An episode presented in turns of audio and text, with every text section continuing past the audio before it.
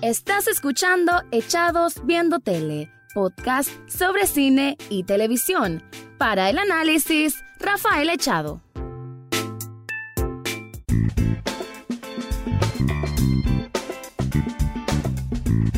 Bienvenido o bienvenida a un nuevo episodio de Echados Viendo Tele, el programa en que siempre van a escuchar críticas, comentarios, opinión del mundo de las series y algunas veces de películas. Me quedo esta vez con la primera parte, vamos a hablar de la primera temporada, la temporada debut de una serie que se habló más o menos en su momento cuando se estaba produciendo, cuando se iba a hacer el lanzamiento, porque es basada en una de las películas quizá más interesantes de la ciencia ficción de, los últimos, de la última década. Estoy hablando de Snowpiercer, que fue escrita y dirigida por el gran Bong Joon-ho, que ya todo el mundo ahora lo conoce por su película Parasite, entre otras que también han dado realce al cine surcoreano. Él es uno de estos precursores de la nueva ola de cine de calidad que se hace de este país asiático y que bueno, con Snowpiercer demostró Bong Joon-ho digamos la calidad de su trabajo y también la trascendencia al cine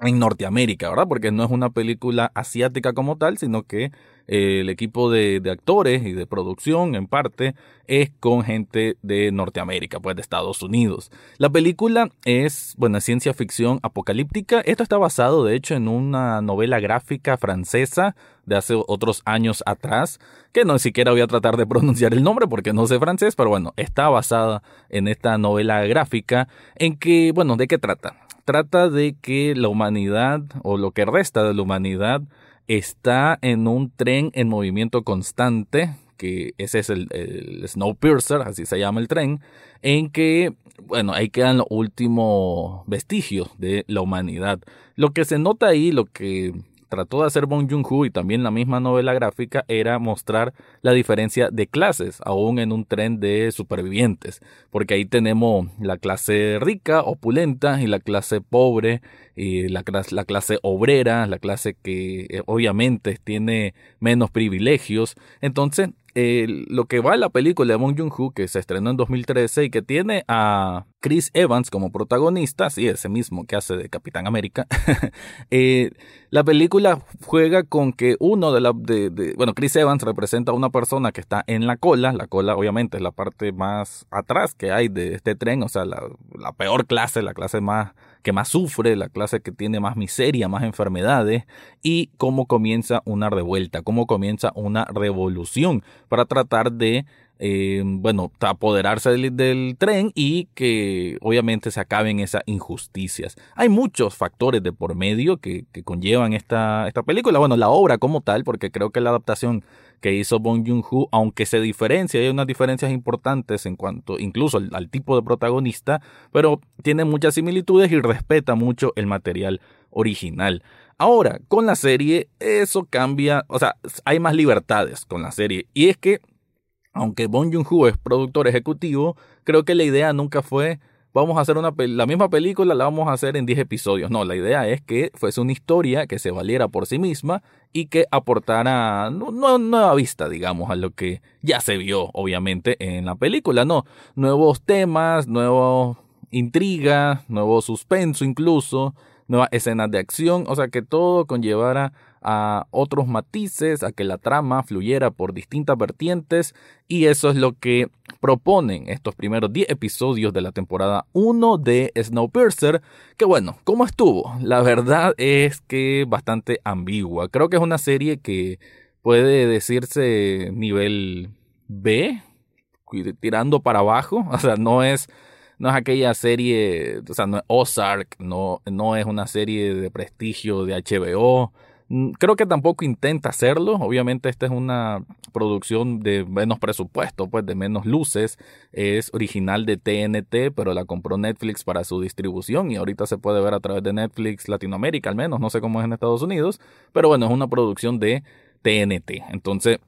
Obviamente no vamos a encontrar tampoco grandes nombres en su casting. Si tiene a Jennifer Connelly, que bueno, hace muchos años no miramos a Jennifer Connelly, la verdad que bueno, hay películas interesantes que ha hecho, tanto en género drama como en comedia romántica, pero bueno, es una actriz creo que versátil y que está bien pues que rescate un poco su carrera ahora con, con esta serie. Y tiene también a David Dix, que viene siendo casi el protagonista, que, bueno, yo lo conocí hace poco, o reconocí más por su papel en Hamilton, en la obra Hamilton, y aquí pues creo que hace un papel bastante cumplidor. Un poquito raro en los primeros episodios. Bueno, es que la verdad la serie comienza mal. Tropieza, siento bastante el comienzo. Pero después como que va retomando su camino. Pero bueno, ya voy a estar indagando, ya voy a estar ampliando sobre eso. Solo que antes te quiero contar algo.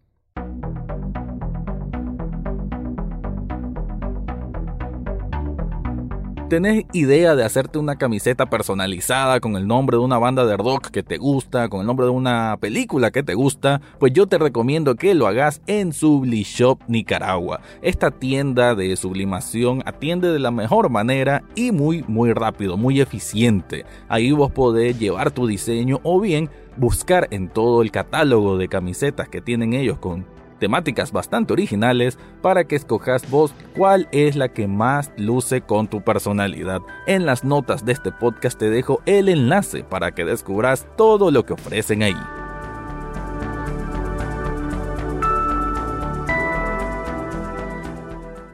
Cuando digo de que comienza no de la mejor forma es porque, a ver, el personaje de David Dix, que, bueno, el, el protagonista, pues, que es Layton, Um, ok, él es una persona de la cola, que obviamente ha pasado muchas cosas malas. Em, toda la historia comienza siete años después de que está esta gran, ¿cómo decirlo? Una era de hielo muy fuerte y es que la humanidad en su intento por detener el calentamiento global más bien empeoró todas las cosas y provocó que la Tierra se congelara casi que literal. Entonces este tren que está en movimiento, este tren que tiene mil y un vagones,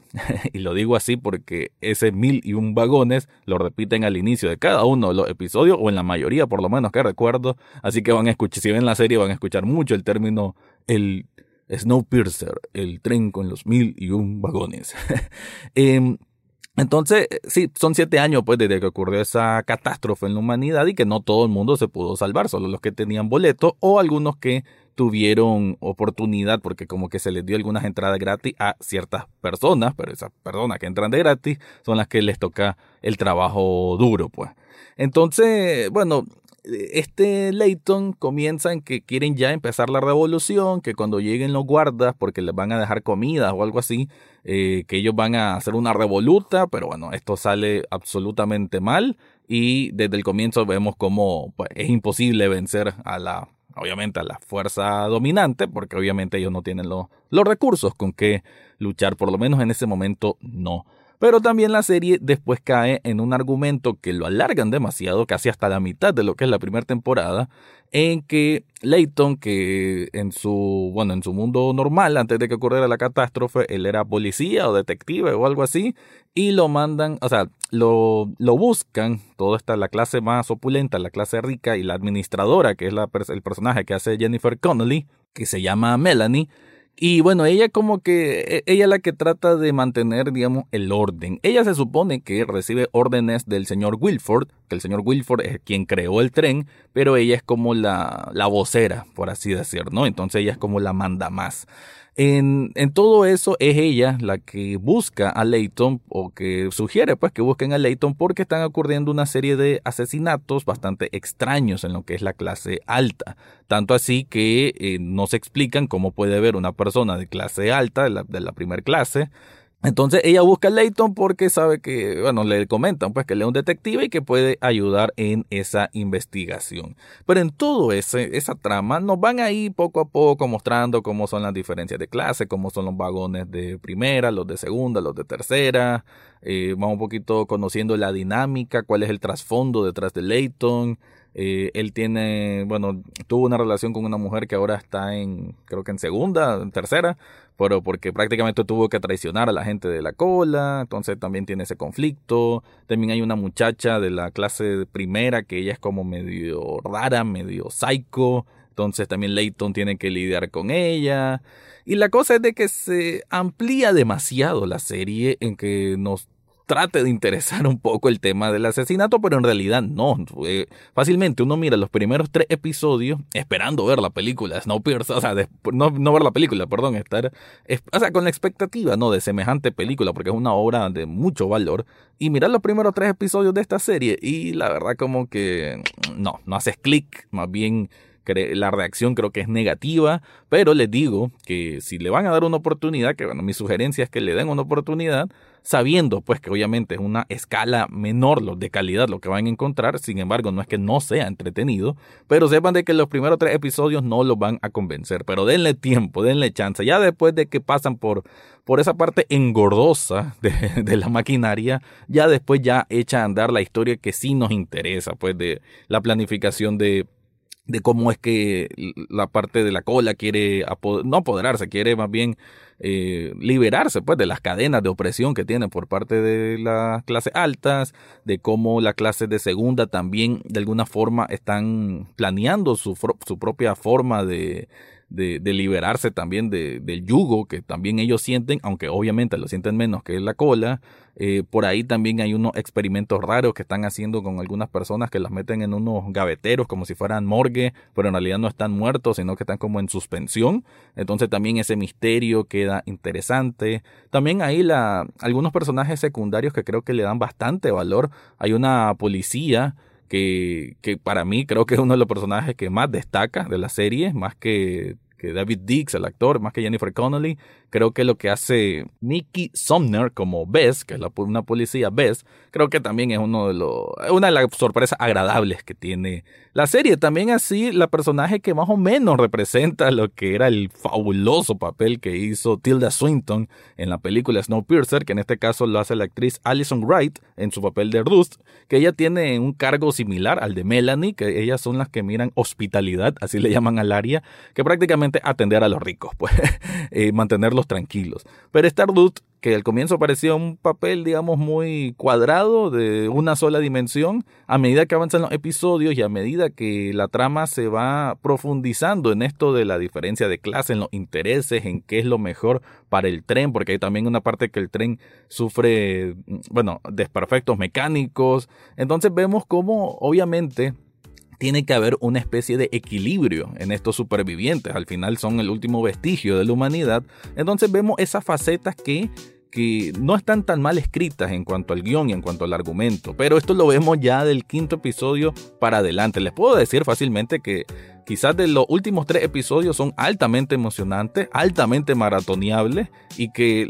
que pues sí, la, la emoción te la genera y te la genera bien. La, expectativa de qué va a pasar, una que otra sorpresa, bien hecha, eh, cosas de que te hacen un poquito sufrir, cosas que te mantienen así al filo del asiento. ¿Para qué? Siento que lo logra en ciertos momentos y sobre todo en esa parte final. Y, y además, como concluye la primera temporada, que obviamente queda muy abierta para la segunda, que ya está confirmada, creo que la verdad lo cumple bastante, bastante bien. Pero insisto, esta es una serie, como les digo, nivel B, o sea, un nivel una escala menor, pues no es Big Little Lies, no es Juego de Tronos, no es Breaking Bad, no es Better Call Saul, no es Ozark. Eh, es otro pues tipo de nivel más de cable, o sea, creo que no se siente como esta esta calidad premium que a veces nos da los servicios de streaming, sino como que se siente una, una serie de cable, pero no por ello significa que esté mal hecha o que esté con un argumento fallido. No, no, no creo que sea fallido. Lo que sí fue la gran equivocación fue al inicio, que realmente dieron muchas vueltas en algo que no era necesario, que no sé si van a ocupar después, al menos que una de las personajes que, que más resalta en esa en esta cuestión de la investigación del asesinato tenga más relevancia más adelante, pero si no es así, la verdad que como que la ecuación la, la, plantearon mal, no debieron haber alargado tanto eso, ni tampoco sirvió como mucho desarrollo de personaje ni del protagonista, ni de quien se supone sea la antagonista. Aún así creo que Snowpiercer, la serie, pues no está hecha para aquellos que fueron demasiado fanáticos y que se han puesto a leer artículos tras artículos de Snowpiercer, la película, que han visto artículos y artículos sobre Snowpiercer, la novela gráfica. No sé, porque siento que se pueden decepcionar mucho. Sin embargo, aún así yo insistiría en que le dieran una oportunidad porque aunque no es lo mismo, no se siente lo mismo, no es tan oscura como quizás fue la novela gráfica, que tengo entendido que es más cruda. La misma película tenía ese nivel, pero bueno, no, tampoco tan hiper oscuro. Pero esta serie eh, no es tan así, aunque sí hay sus partes crueles, pero es bastante no es PG-13, pues quizás, pero lo digo en el sentido que es más inocente, pues en la manera de tratar ciertos temas y a veces incluso un poquito irreal en lo que es la diferencia de clases, lo ponen tan por encimita que no se siente tan creíble, pero bueno, la intención está ahí y si uno supera pues el el hecho de que tal vez no te muestren demasiado las cosas y que tenés que sobreentenderlas por el, por el background que ya uno mismo tiene de la película, creo que es bastante aceptable. Así que mi recomendación sería que le den una oportunidad, que superen esos primeros episodios que son, que cuestan pues, pero ya del capítulo 4 o 5 en adelante, ya la historia agarra el rumbo que debe tener, se encardila. El tren del argumento de Snowpiercer se encardila después de la, mitad para adelante. Y con eso termino entonces mi review sobre la serie Snowpiercer. Eso fue todo por hoy en Echados Viendo Tele. Recordad seguirnos en Facebook, Twitter e Instagram. Además, podés estar al tanto de cada episodio en Spotify, iTunes, Google Podcast o hasta en YouTube. Gracias por escuchar y será hasta la próxima semana.